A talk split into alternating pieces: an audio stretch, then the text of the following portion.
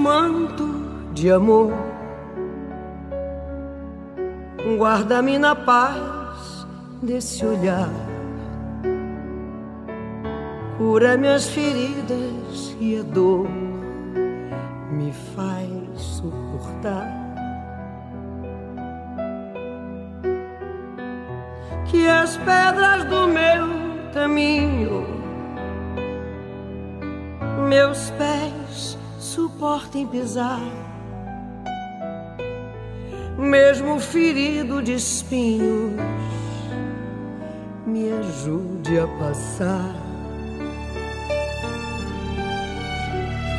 Se ficaram mágoas em mim, Mãe, tira do meu coração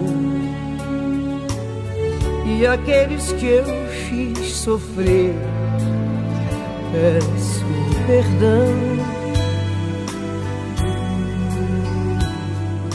Se eu curvar meu corpo na dor, me alivia o peso da cruz. Interceda por mim, minha mãe, junto a Jesus. Nossa Senhora, me dê a mão, cuida do meu coração, da minha vida, do meu destino. Nossa Senhora, me dê a mão, coração, da minha vida,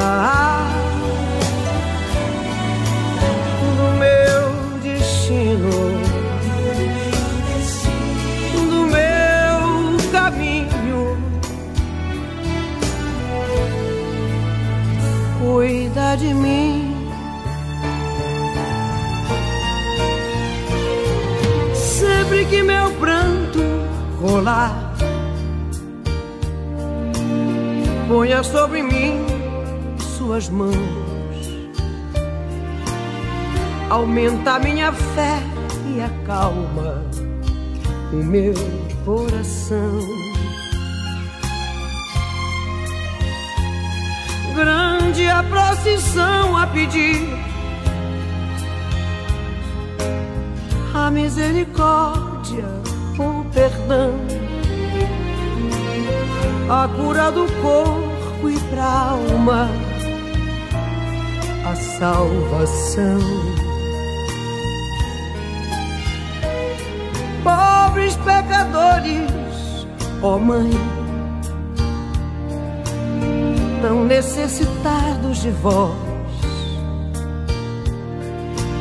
Santa Mãe de Deus, tem piedade de nós.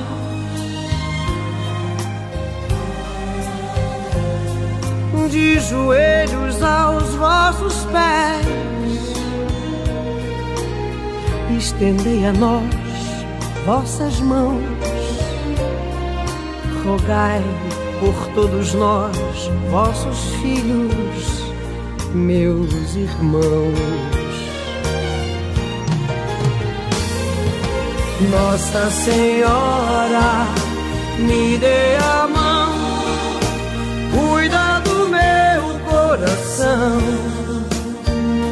minha vida, do meu destino.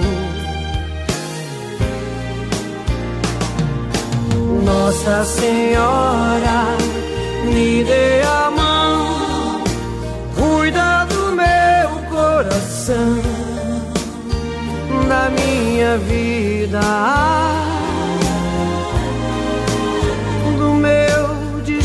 destino,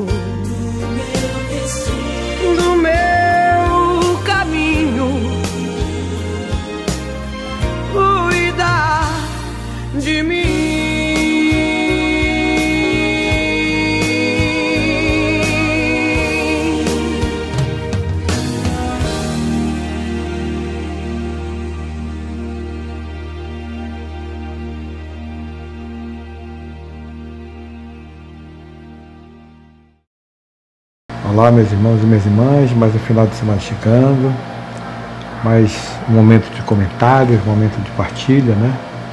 Sobre a figura da Virgem Maria. E aqui nós vamos ter um pequeno comentário, ainda falando de Maria dentro do contexto da Bíblia. E depois nós vamos ter outro comentário também colocado pelo, pelo Padre Paulo Ricardo né? Foi também falando sobre esse momento de devoção, esse momento de se consagrar a Maria. Né? Então vamos iniciar em nome do Pai, do Filho e do Espírito Santo. Amém.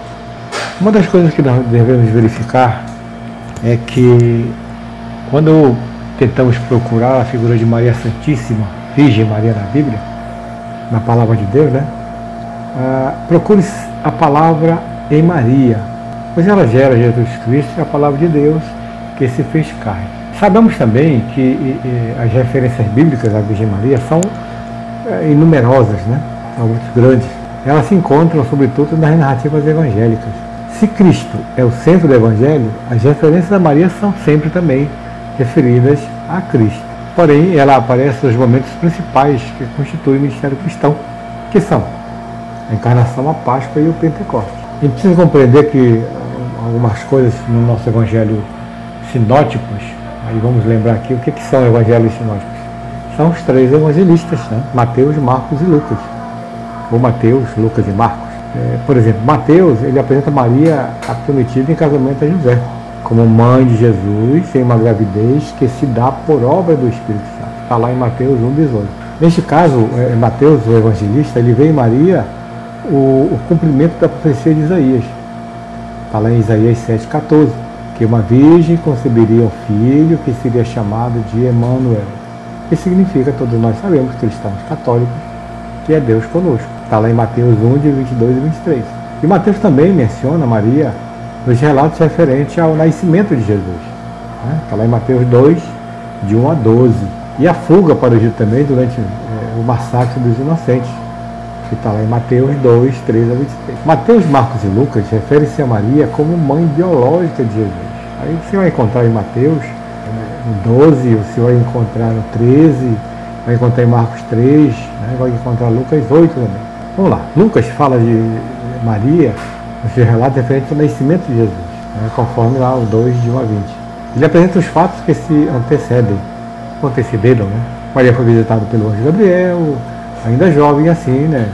Antes de coabitar com José e etc, etc. Então o anjo revela a primazia da graça de Deus sobre a existência de Maria. Então essa história nós já lemos, já vimos, né?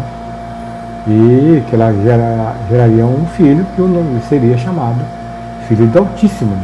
Maria dá o seu sim, né? nesse momento de salvação para nós, como é, serva do Senhor.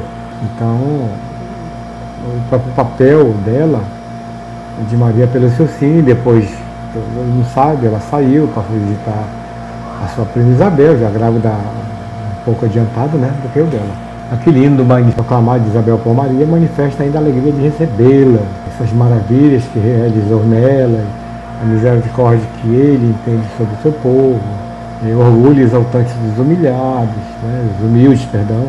Assim Maria Virgem entrega-se em oração, antecipa a voz da igreja, é, é, ela exalta e glorifica o Senhor, e assim por diante, como já vimos em outras leituras também. Então, gente, isso aí é só um pequeno comentário, né? É, verificamos esse, esse momento de, histórico, e principalmente na Bíblia, sobre Maria, e vamos ouvir agora também um relato, né? Um dos momentos que eu acho fantástico, de Paulo Ricardo, porque que chamamos a Virgem Maria de Rainha e de Senhora. Então há uma, uma pequena diferença, mas colocada assim de uma forma muito sucinta e clara, como sempre o Padre Paulo Ricardo coloca. Né? Por que nós chamamos Maria de Rainha e de Senhora? Bom, o fundamento para essa tradição da Igreja, uma tradição de dois mil anos, de chamarmos a Virgem Santíssima de Senhora e de Rainha, está exatamente no fato de que o seu filho é rei. Bom, então eu não preciso aqui provar que Jesus seja rei. Ele é o rei profetizado no Antigo Testamento e ele é o rei exaltado como Senhor do universo, como a própria Sagrada Escritura nos coloca. Agora, o que acontece é que existe a instituição da mãe do rei, ou seja, a rainha mãe. E essa instituição, ela está presente em toda a Sagrada Escritura, Antigo e Novo Testamento. Como é que nós podemos comprovar isto? Bom, em primeiro lugar, é nós constatarmos que isto é uma realidade típica da casa de Davi, ou seja, da descendência dos reis que vieram depois de Davi.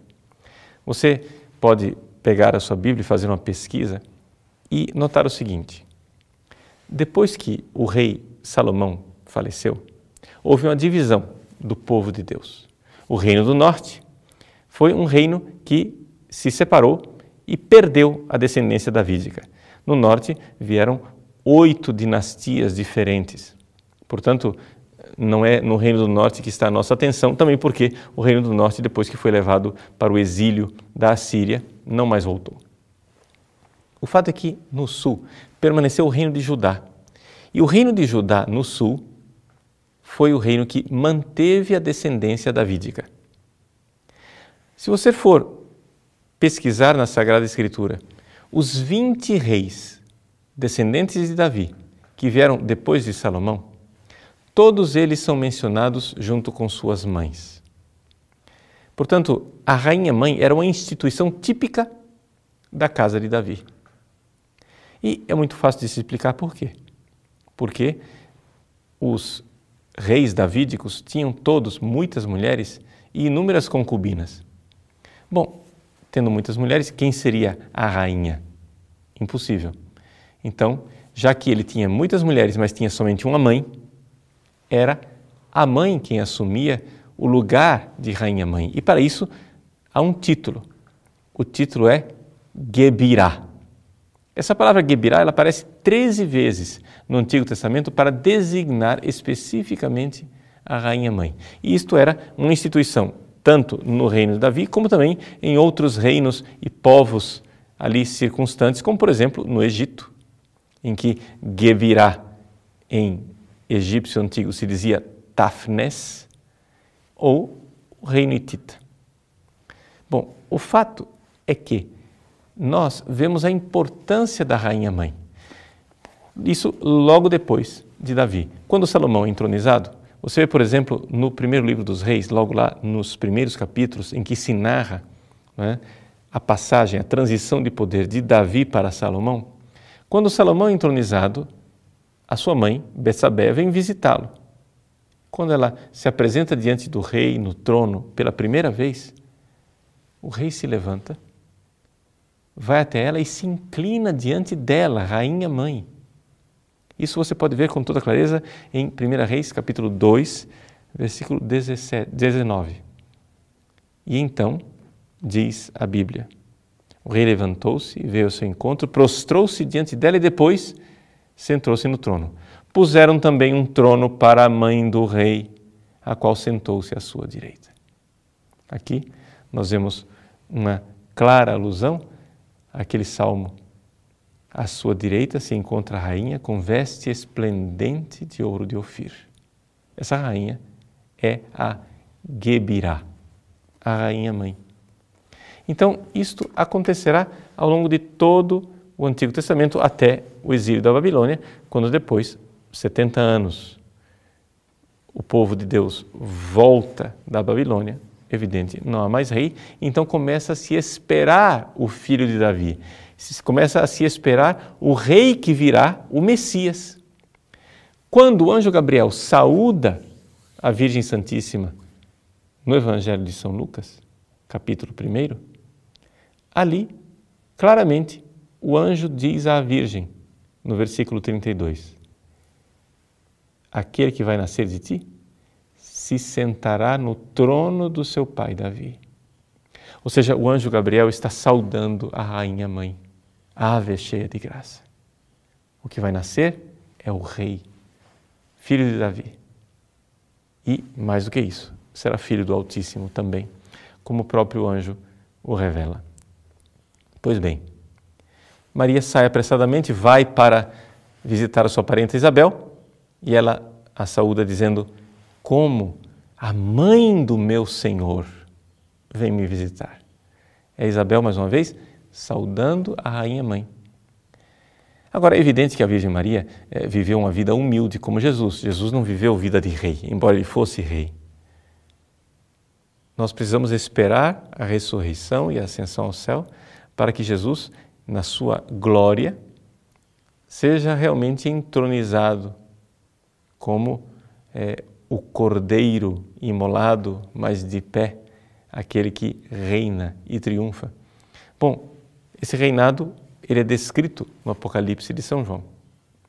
É então que nós notamos que também no Apocalipse de São João aparece uma rainha mãe. O capítulo 12 do Apocalipse diz assim: que no céu apareceu um grande sinal. Uma mulher vestida com o sol e tendo a lua debaixo dos pés e sobre a cabeça uma coroa de doze estrelas. É sem dúvida alguma uma rainha mãe. Existe uma certa polêmica de interpretação com relação a essa passagem do Apocalipse, porque é evidente os evangélicos protestantes não aceitam que aqui nós estejamos falando de Maria. Eles interpretam dizendo, não, é o povo de Israel do Antigo Testamento, olha a coroa de 12 estrelas, são as 12 tribos. Ou então dizem, não, isso aqui é a igreja que triunfante é, é coroada de 12 estrelas por causa dos 12 apóstolos.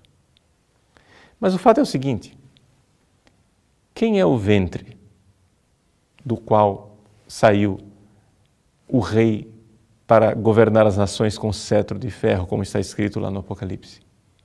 Sem dúvida alguma. Jesus veio ao mundo do ventre da Virgem Maria.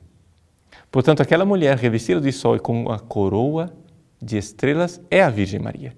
Que ela simbolize o Antigo Testamento e o povo de Israel, ou simbolize o novo povo de Deus e a igreja, é o significado simbólico daquela mulher real e concreta que é Maria. Portanto, é Maria que pode ter uma função simbólica como filha de Sião, a realização do povo de Deus no Antigo Testamento, ou como sendo aquela que é a igreja no seu estado pleno e perfeito. Mas o fundamento é que trata-se realmente da Virgem Maria. É por isso que então a igreja não teve nenhuma dificuldade de, desde o início, chamar a Virgem Santíssima de Senhora. O título da Rainha Mãe, Gebirá, quer dizer exatamente isto. Gebir vem de, do verbo gavar, que quer dizer ter poder. Senhora, um senhorio.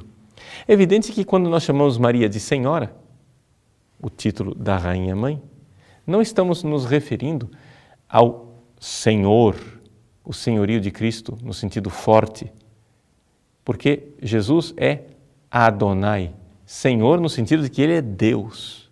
Maria não é Deus. Então temos que aqui colocar uma distinção evidente. Chamar Jesus de Senhor é reconhecer que Ele é Deus.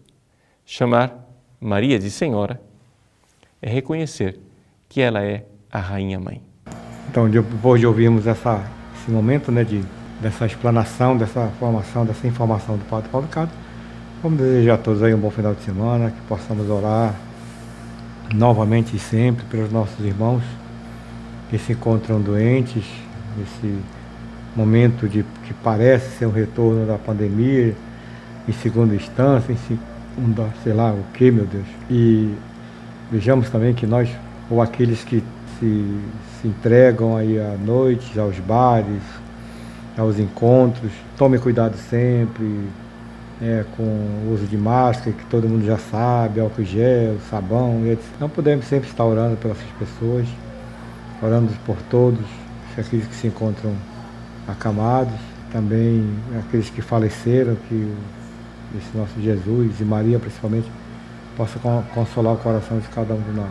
E vamos agradecer a Deus por nos ter permitido ficarmos aqui com vocês. Até a próxima semana, né? se assim Deus permitir. Em nome do Pai, do Filho e do Espírito Santo. Amém.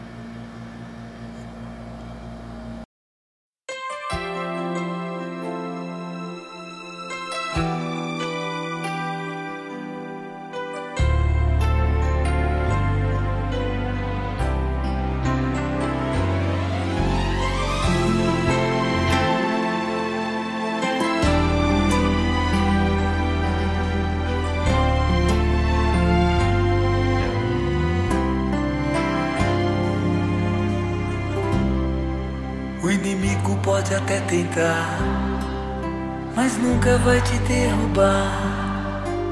Você pode até cair, mas logo vai se levantar.